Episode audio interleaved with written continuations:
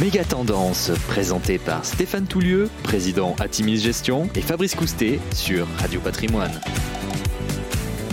Bonjour Stéphane. Bonjour Fabrice. On va s'intéresser ce matin aux IPO, SPACs, les mêmes stocks. On s'interroge où va la finance? On commence par les IPO, les introductions en bourse. On voit qu'elles ont le vent en poupe en ce moment. Est-ce que vous avez quelques chiffres à nous donner? Ah bah, C'est une année 2021 euh, qui est exceptionnelle pour les introductions en bourse au niveau global. Alors, je vais parler surtout de valeurs internationales emblématiques euh, comme Bumble, c'est un, site de rencontre entre guillemets pour les plus anciens, une app de rencontre. Euh, Coinbase qui permet de, traiter sur les cryptos euh, de façon facile. Deliveroo que tout le monde connaît pour le, les livraisons à domicile. Kwashu qui est un concurrent de TikTok ou Coupang, géant sud-coréen du commerce électronique. Alors au, au 28 avril dernier, selon Dealogic, qui est un petit peu l'établissement qui recense l'ensemble des opérations, 865 16 nouvelles entreprises sont venues se faire coter pour un montant total de 233 milliards de dollars. Pour comparaison, sur l'exercice 2020 dans sa totalité, c'était déjà une année record depuis 2007.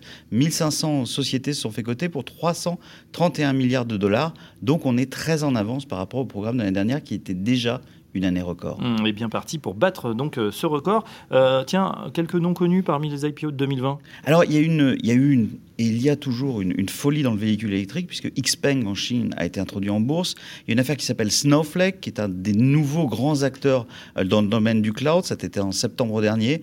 Palantir, qui est parrainé par Peter Thiel. Peter Thiel, c'est un gars très connu qui a conseillé Donald Trump, mais qui avant cela était un des fondateurs de PayPal. Et Palantir, c'est dans le big data. On parle beaucoup de Palantir parce que c'est une entreprise qui propose des solutions de big data, notamment au gouvernement, c'est assez controversé. D'ordage dans la livraison, et puis tout le monde connaît, et ça, ça a été le plus spectaculaire en fin d'année, c'était très attendu, l'introduction en bourse d'Airbnb. Et bien sûr, on voit hein, beaucoup de sociétés américaines. Est-ce que les États-Unis gardent donc le leadership? Oui, les États-Unis totalisent euh, les deux tiers des fonds levés dans le monde. Ceci étant dit, la deuxième région de cotation, c'est l'Europe, où il y a du dynamisme. On a aussi des introductions en bourse en France. Et puis, mais quand même en Europe, euh, Londres arrive toujours en tête, même s'il y a eu le Brexit, devant Amsterdam. Amsterdam semble d'ailleurs avoir pris vraiment le lead en matière de financiarisation euh, ces derniers mois.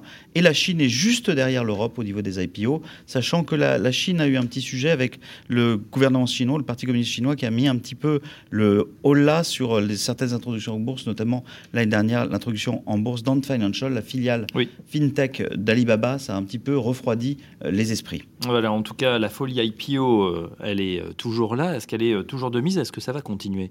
Alors, moi, je pense que ça va continuer. Il y a, un petit sujet, c'est que le, on a eu des, cotations de premier jour avec des envolées absolument incroyables sur les valeurs américaines en ce début d'année. On s'est calmé. On, le jour de la cotation, on n'a plus des envolées de 50-70% sur les cours. Donc, on voit qu'il y a un petit peu, un peu moins de traction, entre guillemets. Ceci étant dit, il y a encore un pipeline très intéressant. Et d'ailleurs, il y a un des acteurs dont on parle beaucoup aujourd'hui qui devrait être prochainement introduit en bourse. C'est Robinhood. C'est cette application mm. qui permet, euh, avec un jeu, de la, gamification, de faire du, du trading euh, très simplement et sans commission. On y reviendra peut-être tout à l'heure lors, de notre podcast. Euh, face à cette frénésie euh, sur les introductions en bourse, qu'est-ce que vous recommandez, Stéphane Toulieu? Alors nous, nous, en, nous, en tant que professionnels, on, chez Atimis, on regarde vraiment les, d'abord le pipeline, ce qu'il y a. On essaie d'étudier en amont les dossiers pour se rendre compte de la, finalement, de la substance qu'il y a dossier par dossier avant l'introduction en bourse. Parfois, on attend longtemps. Hein. ça a été le cas pour Airbnb parce que ça a été reporté, ça a pris du temps. et puis, quand il y a une introduction en bourse, qu'on essaie de faire, c'est d'attendre que le soufflet retombe. Parce qu'en général, et ça a été particulièrement vrai en ce début d'année, le premier jour, c'est du grand n'importe quoi, on a mmh. des 50%, et on se rend compte que pour des dossiers de qualité, une semaine après, finalement, c'est souvent beaucoup moins cher, et ça n'enlève en rien euh, la capacité, par exemple, d'entrer dans un dossier qui est profondément disruptif et qui là pour longtemps, euh, en tout cas pour de, pour de longues années. Je reviens sur Airbnb, qui nous semble un sujet tout à fait intéressant. Bon, du coup, on garde un petit peu euh, du cash, on a compris. Euh, il y a des thèmes porteurs. Et puis, euh, il y a un nouveau phénomène, c'est les SPAC. Est-ce que vous pouvez nous décrire ce phénomène? De quoi s'agit-il exactement? Oui, alors les, SPAC, ça s'appelle Special Purpose Acquisition Company, c'est un véhicule d'acquisition. C'est une structure cotée en bourse dans le but de faire une acquisition. Alors le, principe, c'est au moment de la cotation, c'est une coquille vide. On parle aux États-Unis de blank check company, c'est-à-dire une, une, entreprise euh, chèque en blanc.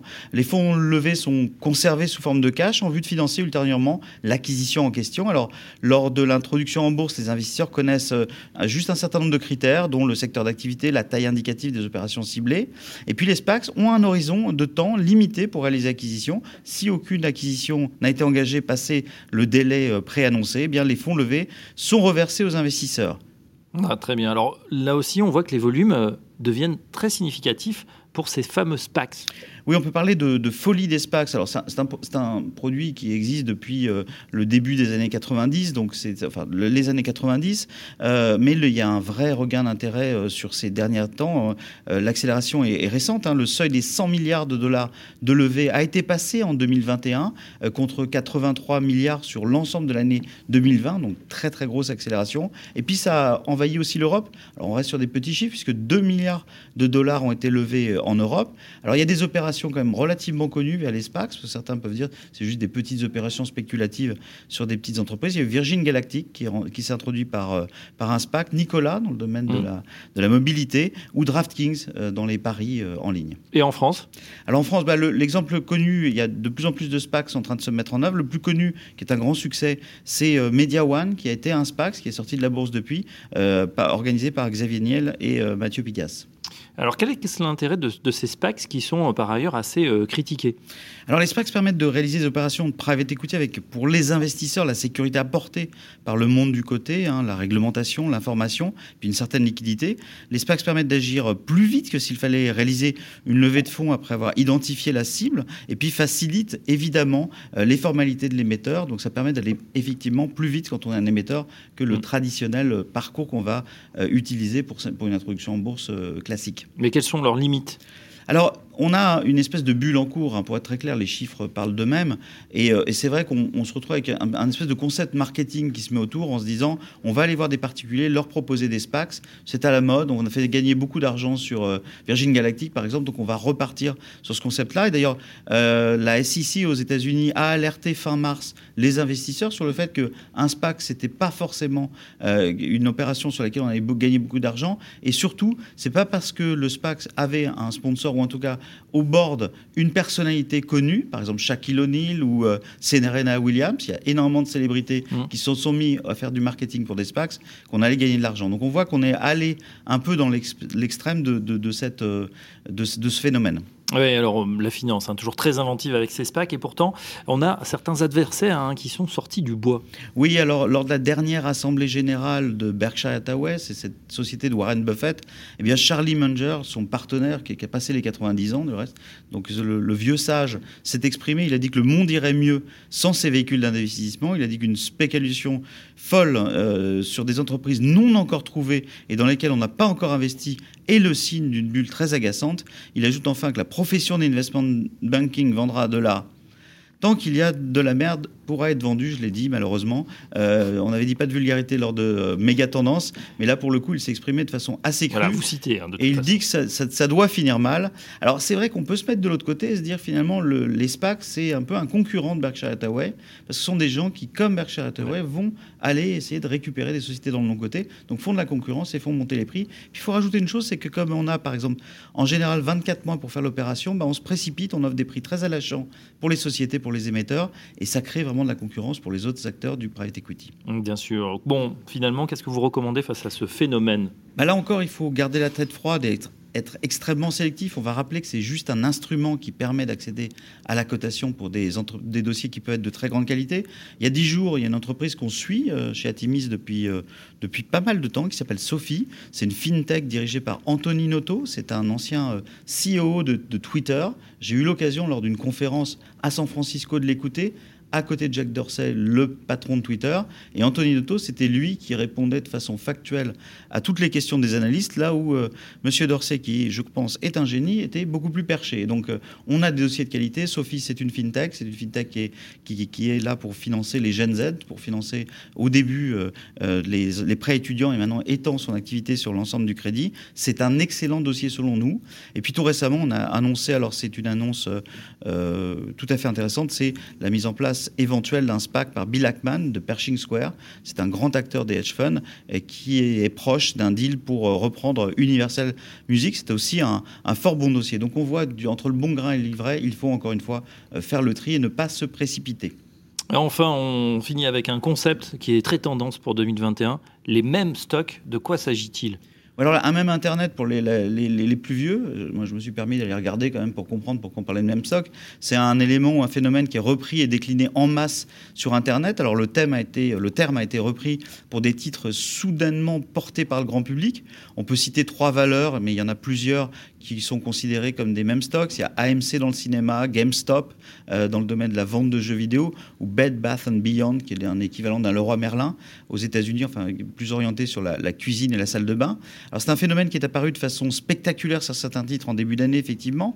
Euh, des particuliers se sont échangés des idées d'investissement via des échanges sur des forums, notamment celui de Reddit. Et puis une des idées, ça a été de chercher les valeurs les plus shortées par les hedge funds et se positionner massivement en face. Le phénomène d'ailleurs s'est déplacé en Europe puisque euh, un dossier comme Nokia en a nettement euh, profité.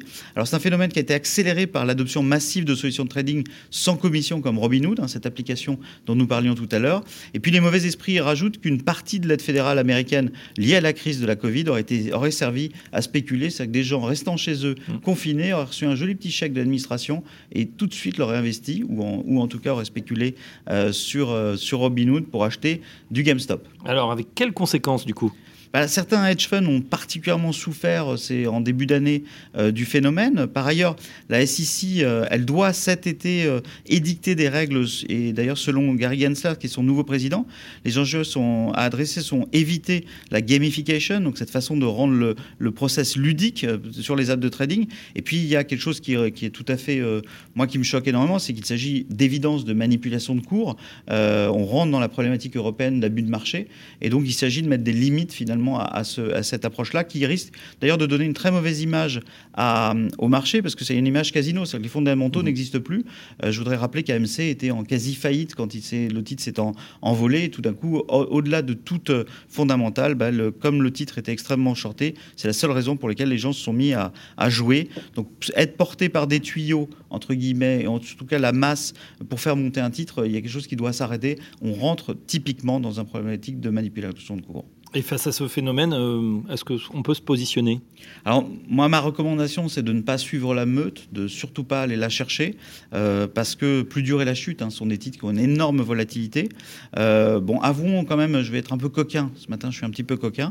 mais je vais vous dire que moi, de temps en temps, je suis bien content que certains shorts soient punis, parce que ça leur donne un peu à réfléchir aussi. Mmh. C'est un petit peu facile à certains moments d'avoir un dossier qui est au bord du dépôt de bilan, avec des dirigeants qui ont un business qui n'est pas forcément facile à conduire bah, de se mettre en face et de shorter. Alors si quelques particuliers tout d'un coup rendent l'exercice euh, plus hasardeux, bah, ça donne à réfléchir. Donc peut-être que ça mettra, ça calmera à moyen terme cette activité de short. Et puis bah, en cas d'euphorie en, en, notre faveur, c'est que nous, chez Atimis, on est long only, donc euh, forcément, on est acheteur des titres. On l'a vu d'ailleurs, j'ai une analyste qui est venue me voir il y a quelques semaines de cela en me disant Bed Bath and Beyond, est-ce que c'est un titre qui est éligible euh, au, à notre fonds millénial? Je lui ai dit c'est pas très millénial, hein, ça reste quand même des salles de bain, donc c'est classique. Ah, pourtant, ça a l'air bien parce que le titre s'envole. Donc est-ce qu'on est qu'on fait une fiche? Est-ce qu'on regarde un petit peu, on analyse plus loin. on n'était absolument pas dans notre thème. On a vu le titre s'envoler. On n'en a pas, évidemment pas acheté. Euh, mais euh, fondamentalement, si demain on est concerné, ben, on vendra à la hausse. Hein. D'ailleurs, c'est une bonne recommandation. Quand on a un titre qui s'envole comme ça sans autre euh, information, ben, n'hésitez pas à faire ce que j'appelle faire du bonsaï, c'est-à-dire couper les excédents pour en remettre de côté parce que très souvent, plus dur est la chute. Donc, savoir encore une fois, raison garder. Et puis, je vais peut-être pour conclure, y, a, il y a cette magnifique formule de Mark Twain qui est il y a deux moments dans la vie d'un homme où il ne ne devrait pas spéculer lorsqu'il ne peut pas se, se le permettre et lorsqu'il le peut. Je crois que c'est ça qu'il faut retenir, la grande sagesse dans des moments euh, d'euphorie. Voilà, attention, donc le conseil de Mark Wayne, toujours euh, applicable. Merci Stéphane Toulieu. On se retrouve très prochainement pour un nouveau numéro de Méga Tendance. Merci. Méga Tendance, présenté par Stéphane Toulieu, président Atimis Gestion, et Fabrice Coustet sur Radio Patrimoine.